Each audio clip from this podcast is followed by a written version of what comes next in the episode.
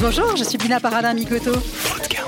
L'alimentation peut être un acte heureux et positif pour améliorer notre karma et non synonyme d'inquiétude et de stress. J'échange dans Food Karma avec des acteurs qui œuvrent pour une alimentation bonne pour nos papilles, mais aussi pour notre santé et la planète. Cuisiniers, journalistes, industriels ou encore médecins, les invités de ce podcast incarnent tous le Food Karma. Chacun à leur échelle, ils participent à répandre une énergie positive dans le secteur de la bouffe. Je vous emmène à leur rencontre dans Food Karma. Vous venez avec moi? Bienvenue dans Food Karma. Je reçois aujourd'hui Ranwa Stéphane, la fondatrice des Délices de l'Ogresse. Bonjour Ranwa. Bonjour Bina. Ranwa, j'aimerais parler avec toi de l'importance du repas, partout, par tous les temps, y compris en temps de guerre. Ranwa, tu es d'origine palestinienne.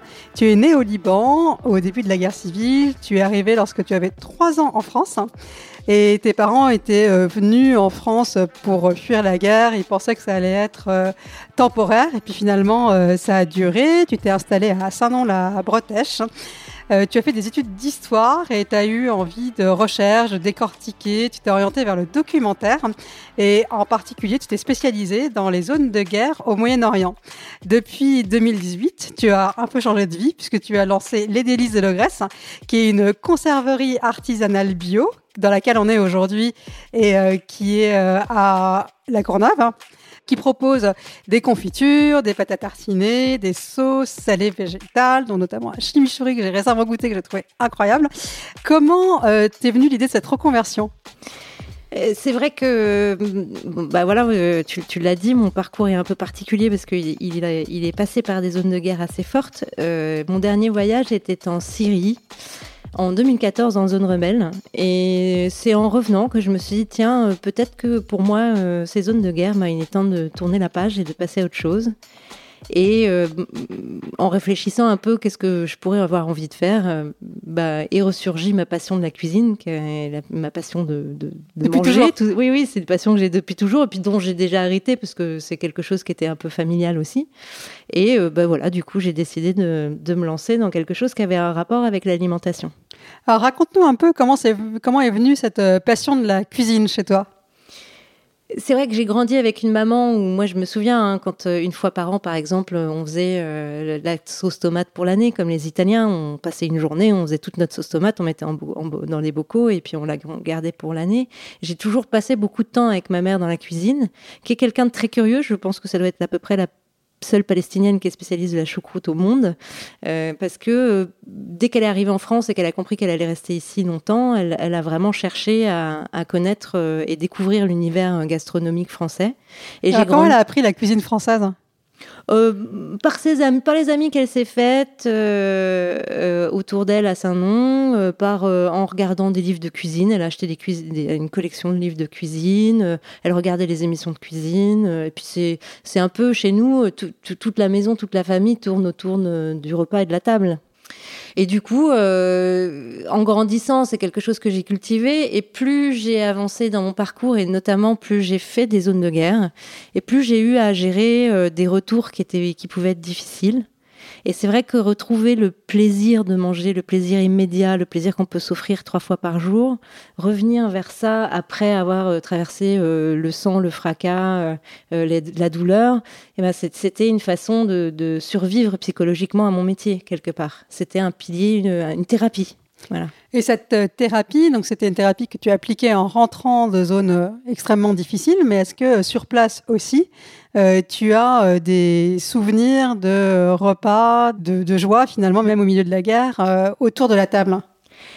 C'est vrai que quand on, est justement euh, dans des zones aussi difficiles où vivre euh, euh, tous les jours peut être, enfin tous les jours il y, a, une forme de traumatisme, ben on surinvestit tous les plaisirs simples qu'on peut s'offrir et le seul en zone de guerre en fait ça revient encore une fois à l'alimentation, au manger, au plaisir de se mettre à table.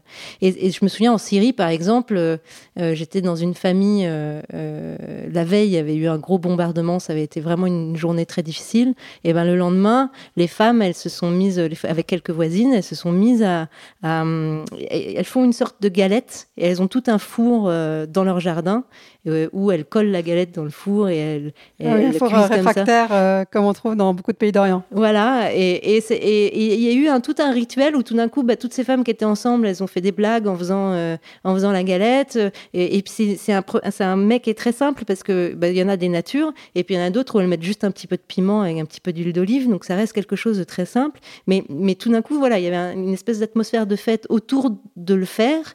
Et, et quand les hommes nous ont rejoints pour qu'on mange tous ensemble, euh, le fait de la manger toute chaude, euh, tout d'un coup, il y avait aussi une fête dans le fait de la consommer. Et puis on était plusieurs familles en même temps, tout d'un coup. Euh, il y avait il y avait eu un il y a comme ça voilà la veille bombardement le lendemain une espèce de truc où bah, où est-ce qu'on peut puiser de la vie? Où est-ce qu'on se retrouver pour être vivant pour être vivant ouais et c'est et vraiment l'alimentation le manger le, plaisir de la table même avec des choses très très simples c'est cet élan de vie qui qu'on est obligé de retrouver pour, pour survivre à ce qu'on vit, quoi, en fait. Et c'était le cas dans tous les pays où tu as eu l'occasion d'aller, parce que si j'ai bien compris, tu as quand même pas mal sillonné le Moyen-Orient. Euh, oui, puis jusque l'Asie centrale, parce que j'ai beaucoup travaillé aussi en, en Afghanistan, euh, et notamment dans la zone Pashtun. Alors là, c'est un petit peu différent dans la zone Pashtun, parce qu'on est donc on n'est pas forcément dans une guerre immédiate, mais par contre, on est dans un univers, euh, un environnement qui est extrêmement difficile euh, pour la survie. C'est-à-dire qu'on est dans les montagnes, on est loin de tout, on n'a pas forcément accès à l'eau facilement, on n'a pas forcément. Et puis pour se déplacer, il n'y a pas de route. Donc pour se déplacer, tout déplacement est très long. et du coup, il y a quelque chose autour de recevoir, donner à manger. Euh, euh, qui tient de la survie en fait de, du clan. C'est-à-dire qu'on peut. C'est un lien euh, fondamental. C'est un lien fondamental et la survie de tous dépend de la capacité à accueillir et à nourrir de tous en fait. parce que dès que quelqu'un se déplace, il, a, il va forcément taper à une porte de quelqu'un qu'il connaît pas parce que la nuit est tombée à un moment, il est à cet endroit-là parce que tous les déplacements se font à pied, en, en pick-up et des fois ça prend plus d'une journée quoi. Et du coup, pour survivre, l'hospitalité et nourrir quelqu'un, euh, ça fait partie du processus, euh, je sais pas comment dire, de survie collective en fait. Ça repose un peu là-dessus. Je sais pas si j'ai été très claire. Si, si, c'est très clair. Hein. Et c'est vrai que c'est quelque chose euh, que nous, on, oublie complètement, que c'est difficile parfois de se nourrir, que c'est un besoin de base qui n'est pas toujours euh, facile à pourvoir, en fait. Et euh, dans tes expériences, est-ce que tu as des, exemples justement de, de moments magiques, de choses improbables qui se passent parfois euh, alors qu'on cherche juste à survivre. Ce qui m'a aussi semblé vraiment magique et pourtant avec, avec toute la simplicité avec laquelle il l'applique, c'est ça, c'est cet accueil des Pashtuns. C'est que moi, ça m'est déjà arrivé d'être dans des familles ou chez un chef tribal, par exemple, où quelqu'un sonne à la porte et tout d'un coup, ce quelqu'un est vraiment reçu. On lui fait à manger. Et il peut s'asseoir à la table. Il s'assoit à la table et alors qu'on ne le connaît pas en fait. Mais, mais ça fait partie justement de ce processus de, compter les uns sur les autres pour survivre dans un environnement qui est difficile physiquement, mais aussi qui a été rendu difficile évidemment par, euh, euh, par les aléas de la guerre, parce que ça, ça n'a fait que multiplier ce besoin d'être reçu et, de, et cette nécessité d'être accueilli pour, pour survivre.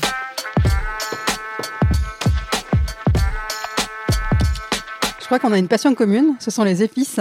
Oui. Est-ce que c'est une euh, passion que tu as depuis toujours, euh, que tu t'es découverte sur le tard euh, Raconte-nous ton rapport aux épices. J'ai eu de la chance avec ma maman qui était palestinienne, donc qui connaissait très bien les épices orientales, du, enfin du Moyen-Orient, et, et, et, qui a cherché un peu aussi dans les épices françaises de grandir avec un univers assez riche à ce niveau-là. Et petit à petit, euh, cet héritage s'est enrichi d'une passion qui m'est propre. Et c'est vrai que, voilà, c'est dans tous mes voyages, même au fin fond de la montagne Pashtun, je trouve le marchand d'épices. Ça, il n'y a pas de problème. Et j'arrive à communiquer avec lui, même si on n'a pas un seul mot en commun ou pas une langue en commun. Je fais des signes, il fait des signes. Je finis par comprendre que ça, ça s'utilise dans le riz, par exemple. Euh, est-ce que tu as découvert des, épices, justement euh, en pays Pashtun, par exemple? En pays Pashtun, oui, le galanga séché, que je ne connaissais pas, que j'ai cru, j'ai d'abord cru que c'était du gingembre d'ailleurs, et, il m'a fallu un certain temps pour finalement au retour découvrir que ce n'était pas du gingembre mais, du, galanga. Voilà, et, voilà, c'est ce genre de choses. Euh, aujourd'hui, c'est un peu plus accessible ici parce que hum, parce que justement, il y a une offre euh, dans les épices qui s'est beaucoup étoffée. Ah oui, qui s'est complètement étoffée hein, parce qu'on est à peu près de la même génération et je pense qu'on a des mamans qui se ressemblent beaucoup puisque la mienne aussi a appris la cuisine française dans les livres et dans les émissions et est passionnée d'épices. Et moi, je me souviens que quand j'étais petite, le seul endroit euh, où on pouvait se fournir en épices, c'était euh, Fauchon. Et que maintenant, dans n'importe quel supermarché du coin, on trouve des épices. Après, on peut débattre de la qualité, mais on les trouve. Oui, et même des épices qui sont assez rares. Moi, je pense par exemple au citron noir. Alors ça, j'avais découvert où le citron ah, Est-ce que tu peux nous dire ce que c'est que le citron noir? Le citron noir, c'est un citron qui est séché euh, qu'on trouve entier. Enfin, bah, moi, je l'ai trouvé entier et je pense que c'était au Qatar, quand j'avais fait mon voyage au Qatar, que j'avais trouvé ça et que j'ai découvert parce que je connaissais pas du tout. C'est très utilisé en Perse. Euh, dans, je sais pas d'ailleurs si en Inde c'est utilisé. Non, il y en a pas en Inde, mais effectivement, c'est un bon marqueur de la cuisine perse. ouais. Et, euh, et c'est utilisé. Alors, il se trouve que effectivement, dans, dans la péninsule arabique aussi, ils peuvent l'utiliser dans leur préparation au riz. Ils le mettent à l'intérieur pour pendant la cuisson. Et, donc, c'est un citron qui est très parfumé. On perd l'acidité, on perd le, on perd, euh, on garde l'écorce en fait essentiellement. Et en plus, comme il a, il a, il a séché au soleil, il, il prend un, parfum. C'est un peu comme la tomate séchée, quoi. Il prend un parfum un peu particulier, ouais, est un peu confit euh, qu'on ne trouve pas du tout dans l'ingrédient de base avant le séchage. C'est ça exactement. Et comme là, on n'a plus le jus, on est dans vraiment quelque chose de différent, euh, qui est plus, qui est plus dans, dans l'écorce en fait. Et voilà, ça c'est des choses que j'ai découvert qu'aujourd'hui on peut trouver un petit peu. Mais avant, pas du tout, quoi. C'était, ça n'existait pas du tout en France. Je me souviens, même moi, petite, euh, c'était toujours, euh, dès qu'il y avait quelqu'un qui allait en Jordanie ou qui revenait de la Jordanie, parce que une partie de la famille de ma mère est là-bas, euh, bah, ce qu'on commandait, c'était des épices pour qu'on nous ramène ça, parce qu'on n'avait pas les sumacs comme on voulait, on n'avait pas le zartal comme on voulait, on avait, il y avait des choses qu'on, le quatre épices comme on voulait, et, on, ne trouvait pas vraiment ça, quoi. Justement sur ce comme on voulait, j'aimerais beaucoup que tu nous dises, hein, finalement, tu vois, si tu devais parler à quelqu'un qui connaissait pas du tout le Moyen-Orient, qui a jamais goûté de, cuisine moyen-orientale, comment tu décrirais euh, cette cuisine? C'est quoi ses marqueurs? C'est quoi ses saveurs? Euh, Peut-être un ou deux exemples de plats? Je pense que vraiment, oui, c'est dans les épices qu'on reconnaît la, cuisine orientale. enfin, que ce soit au Liban, euh, en Palestine, mais, mais aussi surtout en Syrie, où ils sont. C'est vraiment la, partie. Euh, on a à peu près la même cuisine hein, entre, en Syrie, au Liban et en Palestine. Mais les Syriens sont spécialement sophistiqués. Et justement, en quoi ils sont sophistiqués? bah, Dans cet équilibre euh, qu'ils recherchent un peu en permanence et qui est extrêmement fin dans les saveurs et notamment les mélanges d'épices. Leur façon de gérer l'épice et, les saveurs et les mélanges, c'est toujours assez construit euh, et c'est très très équilibré. C'est pareil dans les pâtisseries. Tant, qu'on n'a pas goûté des pâtisseries syriennes, on ne sait pas très bien ce que c'est qu'une une pâtisserie orientale en fait. À quel point ça peut être très fin. On en a une image un peu dégoulinante et oui, très sucrée. Euh. Voilà. Et là, vraiment, au contraire, on est à chaque fois dans la recherche de l'équilibre. Et je pense que ça, c'est quelque chose qui m'a marqué. Euh, euh, dans, mon, voilà, dans, mon, dans mon éducation, on va dire, euh, gustative. si tu devais nous parler d'un ou deux plats qui, pour toi, sont iconiques de cette cuisine Enfin, je vais parler de ma Madeleine de Proust, hein, forcément. c'est c'est un plat qu'on appelle... l'agneau de sa mère. Alors c'est pas très très beau comme ça, mais c'est un ragoût de, de, de c'est un ragoût d'agneau qui est cuit dans une sauce au yaourt en fait, et qu'on mange avec du riz. Et c'est vraiment quelque chose qui, cette sauce au yaourt, pour moi, c'est. Alors, elle ça peut être décliné aussi. Avec plein d'épices, je suppose. Avec des épices. Oui, l'agneau a été cuit avec euh, plein plein d'épices, et du coup, euh, le bouillon de l'agneau a, énormément de saveur. Et puis, quand on y rajoute le yaourt, euh, je sais pas, c'est quelque chose qui m'émeut toujours beaucoup. Et cette sauce au yaourt, on l'utilise aussi avec les courgettes farcies, par exemple, ou les choses comme ça. Ça donne faim.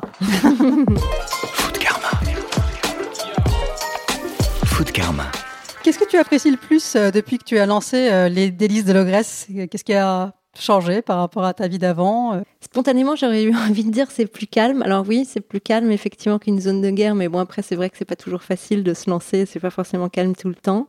Mais ce que je ce que j'apprécie beaucoup et ce qu'on a beaucoup fait, qu'on fait encore beaucoup, c'est de, c'est tout ce travail justement de recherche. C'est-à-dire qu'on n'est jamais à s'arrêter, on a trouvé une bonne formule, on s'arrête pas forcément. On, on, essaye de pousser un peu plus loin cette équilibre. Tu améliores euh, sans cesse tes recettes. Voilà, et de, et de pousser, de voir, tiens, si on rajoute un petit peu ça, est-ce que justement on n'est pas encore un peu plus juste ou est-ce que, ah bah non, tiens, on l'a rajouté, c'était pas ça qu'il fallait rajouter, c'était encore autre chose. Toute cette, cette notion de justesse, pour toi, c'est par rapport à un goût que tu as en tête, par rapport à une recette que tu as envie de créer? C'est plutôt a posteriori que je la, que je la trouve. Je sais pas comment dire. C'est, c'est, le moment où tout d'un coup, quand on met quelque chose dans la bouche, c'est plus seulement bon, c'est magique. Oui. Voilà. Et, et, ça, ça tient parfois à, à rajouter un tout petit peu de ça ou enlever un tout petit peu de ça. Euh, ça tient souvent à pas grand-chose. À très peu de choses, mais, mais, mais justement, c'est cette recherche de la magie. Et en fait, c'est souvent, ouais, c'est ça. C'est souvent une fois qu'on l'a goûté, on se dit Ah, là, je l'ai trouvé, c'est bon, je m'arrête. Euh, je... C'est bon, là, c'est magique, on... c'est bon, on peut y aller. Comment tu as mené ta réflexion sur euh, la gamme que tu as lancée dans les délices de l'ogresse, puisque finalement, il y a pas mal de choses différentes. On a des confitures, des pâtes à tartiner, des tartinables.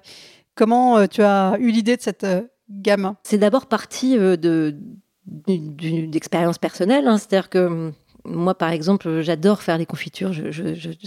J'adore ça. le moment où je peux couper des fruits, les sentir, les faire cuire, mettre telle épice dedans et voir ce que ça donne, c'est un plaisir infini. Par contre, j'en mange pas. Tu n'en manges jamais? Jamais. Non, non, jamais, jamais. Donc c'est vraiment, euh, c'est vraiment quelque chose que j'adore faire et du coup j'en ai beaucoup donné euh, parce que euh, faut bien les manger après, puisque c'est pas moi qui vais les manger. et c'était pareil pour le chimichurri. Alors là, non, le chimichurri, j'en mange, j'adore ça, mais j'en faisais toujours. Est-ce que tu peux nous dire ce que c'est que le chimichurri pour ceux qui ne sauraient pas? Le chimichurri, c'est une sauce argentine qui, c'est un peu comme euh, la sauce chien, un peu aux Antilles. C'est-à-dire que c'est, la sauce que chaque famille fait tout le temps à chaque déjeuner euh, dominical, par exemple. Euh, et chacun a un peu sa recette du chimichurri, mais bon, on retrouve forcément plus magique que les autres. Voilà, c'est ça. On retrouve quand même des éléments communs qui sont le piment, bien sûr, beaucoup d'ail, du persil moi, je rajoute un peu de tomate pour, euh, pour arrondir un peu tout ça, et de l'huile d'olive et du vinaigre. Et bien sûr, des épices. Et c'est une sauce. C'est une sauce de condimentaire en fait qui vient accompagner un plat. Tout à fait. C'est comme une moutarde en fait. C'est leur moutarde en vrai. Ils n'ont pas de moutarde. Ils font cette sauce qui est un peu une sauce minute et qui justement ne, supporte pas très très bien la pasteurisation. Mais nous, on a fait beaucoup de recherches pour trouver euh, euh, l'équilibre et réussir à la faire en conserve. Et ça a été, euh, ouais, ça a été un, grand challenge d'arriver à, le faire. Et euh, c'est vrai que ce chimichurri avait beaucoup de succès à chaque barbecue euh, pour mes amis. La sauce cacahuète, c'est pareil, je la faisais avant et à chaque fois on me la réclamait à chaque barbecue ici. Donc, donc c'est un peu tous ces produits que je portais déjà un peu naturellement chez moi, qui, qui ont trouvé leur aboutissement dans l'ogresse. Et après, on a travaillé sur les tartinades euh, parce que c'est vrai que ça propose quand même une autre façon de, s'alimenter. C'est-à-dire qu'on sort un peu de, des chips et du saucisson à l'apéro pour peut-être euh, aller euh, travailler un peu sur les légumineuses, sur les, légumes. Des choses plus végétales, plus saines. Oui, plus végétales, plus saines, moins salées. Nous, ça a été un de nos partis pris. Alors des fois, on nous le dit, hein, on nous le dit, ah, mais votre caviar d'aubergine, il n'est pas très très salé. Ben oui, il n'est pas très très salé parce qu'on peut on n'est pas obligé de s'intoxiquer de sel pour avoir du goût. On peut. On bah, c'est l'un des intérêts des épices, c'est que très souvent on peut euh, très peu saler parce qu'il y a une touche qui relève dans tous les cas. Exactement. Et nous, là, par exemple, on a travaillé sur un poivre un peu précieux qui est le poivre cubaine avec, avec de l'aubergine confuse. Qu'est-ce que c'est que le poivre cubaine? Ah, C'est un poivre qui est très aromatique, mais assez peu. Il a très peu de pipérine, donc il est, il est assez peu piquant mais il est très aromatique. Ça ressemble un peu au poivre sauvage pour les gens qui connaissent le poivre sauvage. Donc c'est très, il y, a, vraiment des saveurs très complexes dans ce poivre-là. Et on est, on est très loin de ce que nous, en général, on appelle le poivre en, France, euh, parce qu'on, j'ai l'impression. Ah, le poivre, c'est une grande simplification. Oui, c'est une grande simplification. Et celui-là, il est intéressant justement à travailler parce que bah, ça permet de donner du goût. Ça, il marche très bien avec le fumé de l'aubergine, parce que nous, on la travaille fumée. Et du coup, il n'y a pas besoin de rajouter grand-chose d'autre, et surtout pas forcément de saturer en sel. Et comment les voyages influencent tes recettes dans les délices de la Grèce? Il y a les voyages physiques où j'ai pu découvrir des choses effectivement dans chaque cuisine, mais de toute façon, par exemple, moi je suis une très très grande fan de tout ce qui est cuisine thaï ou indienne. J'ai pas beaucoup voyagé, euh, j'ai je suis une fois allée en Inde et je suis jamais allée en Thaïlande. Mais après, c'est des recherches que j'ai fait ici. En fait, c'est des voyages intérieurs, on va dire. Des, intérieurs jour on aura le droit à nouveau de voyager, euh, il faudra aller en Thaïlande, c'est fabuleux. Oui, oui, oui. Bah ça, c'est vraiment un coin où j'aimerais beaucoup aller. Mais sinon, le voyage dans la gastronomie thaïlandaise, bah, je l'ai fait ici, de, de, ma, de ma cuisine. Et ça, c'était, euh, c'est un peu des choses que, que je propose aussi finalement dans les pots. C'est de dire, euh, il y, y, a aussi cette façon-là de voyager. On peut parler, passer d'un univers culinaire à un autre. Découvrir un, un pot des délices de l'ogresse, à la fois découvrir ton univers et peut-être partir euh, loin. C'est ça, exactement. quelles sont tes, tes astuces favorites en, en, cuisine pour mieux t'alimenter au quotidien? Termes d'organisation, de courses, de menus Est-ce que tu as des petits, des petits tips? Alors, des petits tips. Personnellement, je fais mes courses par la ruche qui dit oui. Ça me permet d'un petit peu de structurer. Euh, c'est-à-dire que j'ai euh, une commande une fois ou par semaine ou une fois tous les 15 jours. Donc, ça me permet de structurer un peu ce que je vais manger. Je jette beaucoup moins, du coup. Euh, j'achète vraiment des choses que je sais que je vais utiliser dans la semaine.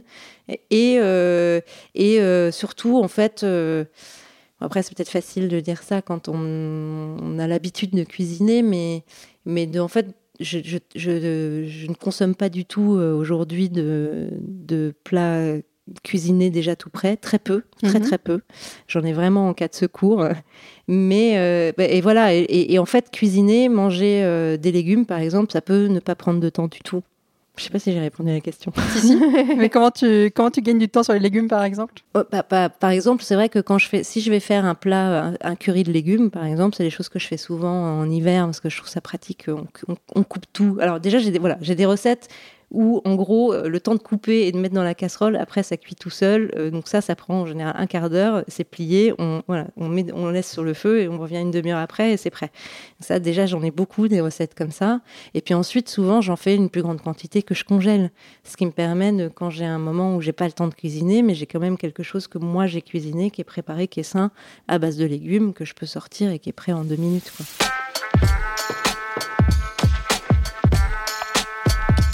Les délices de l'ogresse, c'est une aventure qui a combien de temps maintenant Ça fait à peu près deux ans, un peu plus, deux ans et demi maintenant. Est-ce que tu peux nous raconter un petit peu les, les deux premières années ça a été sport un peu les deux premières années. Bon, après, j'ai fait les délices de l'ogresse comme je fais toujours tout. C'est-à-dire que je me suis lancée euh, sans trop réfléchir. Je crois que c'est bien euh, parce que des fois, si on mesure euh, Ouais, si tu réfléchis trop, tu sais que l'eau va être froide. ouais, c'est ça, exactement. Alors que des, fois, il vaut mieux se lancer. Euh, et c'est vrai que j'ai passé beaucoup de temps, bah, parce que finalement, c'est pas pareil euh, de faire une confiture euh, dans sa cuisine tout seul que, que de la faire de façon professionnelle et, en garantissant que le produit reste sain de bout en bout et en respectant effectivement toutes les normes pour l'appellation confiture. Enfin, bon, il y a tout un tas de choses qu'il est important de mettre en place. Donc ça, ça m'a pris quand même du temps de trouver les bons process euh, pour, euh, euh, voilà, qui, font qu'on peut passer de sa petite cuisine dans son coin à quelque chose qui est professionnel et qui garantit un, produit sain et savoureux. Et où est-ce qu'on peut trouver tes produits aujourd'hui? Aujourd'hui, mes produits, bah déjà, on peut les trouver sur mon site internet, donc sur les délices de l'ogresse, et on peut les trouver dans certaines épiceries fines, dans des épiceries euh, un peu général dans, dans, des magasins bio, des choses comme ça. Euh, euh, des, des, fermes aussi qui les distribuent. Il y, a, il y, a, pas mal de choses et toutes les adresses sont sur le site aussi. Très bien. Et si je voulais me mettre, ou si on veut se mettre à la cuisine orientale, par quelle recette tu commencerais? Quelque chose de simple et qui t'emmène directement dans cette cuisine? Le taboulé? Alors le taboulé, c'est quoi le vrai taboulé oriental? Est-ce que tu peux nous, dire euh, ce que c'est? Et quand tu le fais? Alors le, vrai taboulé, c'est une salade de persil. Mm-hmm. Essentiellement, voilà. Donc pas du tout une salade de semoule, contrairement Absolument à ce qu'on pense souvent. Absolument pas. Déjà, nous, on n'utilise pas de la semoule, on utilise du boulgour. Bon, bon la nuance n'est pas énorme, énorme, mais c'en est une déjà quand même. On en utilise très peu.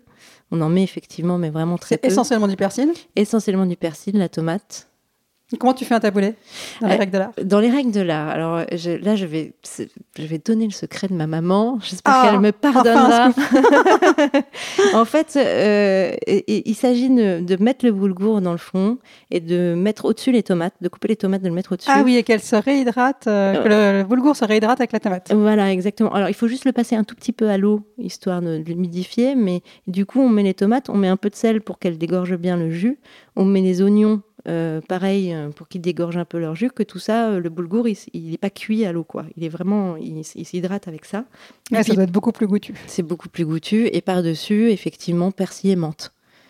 Et, Dans quelle proportion? Euh, hum, généreusement. hein, c'est- ouais, ouais, non, là, la pers- le persil et le menthe, on peut y aller. hein. Moi, quand j'en, quand j'en fais un saladier, euh, je sais pas, je dois mettre trois bottes de persil, trois, quatre bottes de persil. Et la menthe? Une botte Donc un quart de menthe pour euh, trois, Oui, à trois peu quarts de près. persil, quoi. Ouais, à peu près. Et puis, bon, voilà, après, on... c'est des proportions. euh, On À on a- l'œil. Voilà, Comme exactement. on dit en Orient ou en Inde. Et c'est ça, moi j'ai du mal à donner des recettes précises parce que je mets toujours. Mais, mais tu veux un peu de ça, c'est facile. Bon, ben en fait, c'est, c'est pas. Ouais. Je vois bien, je suis au même club. Ouais. Food Karma. Le podcast qui nous invite à agir dans la bouffe. Euh, J'ai un petit questionnaire foodie pour euh, finir et connaître un peu tes goûts. Quel est ton plat favori, celui que tu fais à partager avec tes amis et ta famille? Euh, une rouelle de porc au vinaigre noir. Un plaisir solitaire, quelque chose, euh, un plat que tu manges que quand tu es seul. Alors, pas tout à fait que quand je suis seule, mais je le fais très très souvent quand je suis seule. euh, des, euh, une soupe taille. Ton épice préférée? Mon épice préférée. Ah, j'en ai. Non, il y en a trop, c'est pas possible. Non, non, il faut en garder qu'une seule. C'est Ah. le jeu. Ah. Ah, poivre alors peut-être. Poivre Ouais, peut-être. C'est dur, hein. C'est dur hein, de faire choisir. Non, mais moi aussi, je pourrais pas choisir. J'aime bien poser la question, mais ce serait difficile de choisir. Et il y a une vraie urgence pour mieux manger. Quelle est, euh, selon toi, la priorité euh, numéro un pour une meilleure alimentation qui soit accessible au plus grand nombre? Moi, je dirais déjà qu'on ne peut pas aujourd'hui euh, ne pas manger bio et qu'on peut pas aujourd'hui ne pas manger euh, aux petits producteurs et local. D'accord. Bio et local. Bio et local. Ranois, c'était un vrai plaisir d'échanger avec toi. Merci, Bina. Merci beaucoup. À bientôt. À bientôt. Merci à tous. J'espère que cet épisode vous a plu. N'hésitez pas à le noter 5 étoiles sur votre application favorite. Abonnez-vous à Business of Bouffe pour retrouver tous les épisodes de Food Karma. Retrouvez mes aventures sur mon compte Instagram, Dina Paradin, ou sur mon blog, karmajoie.com. Merci. Food Karma. Le podcast qui nous invite à agir dans la bouffe.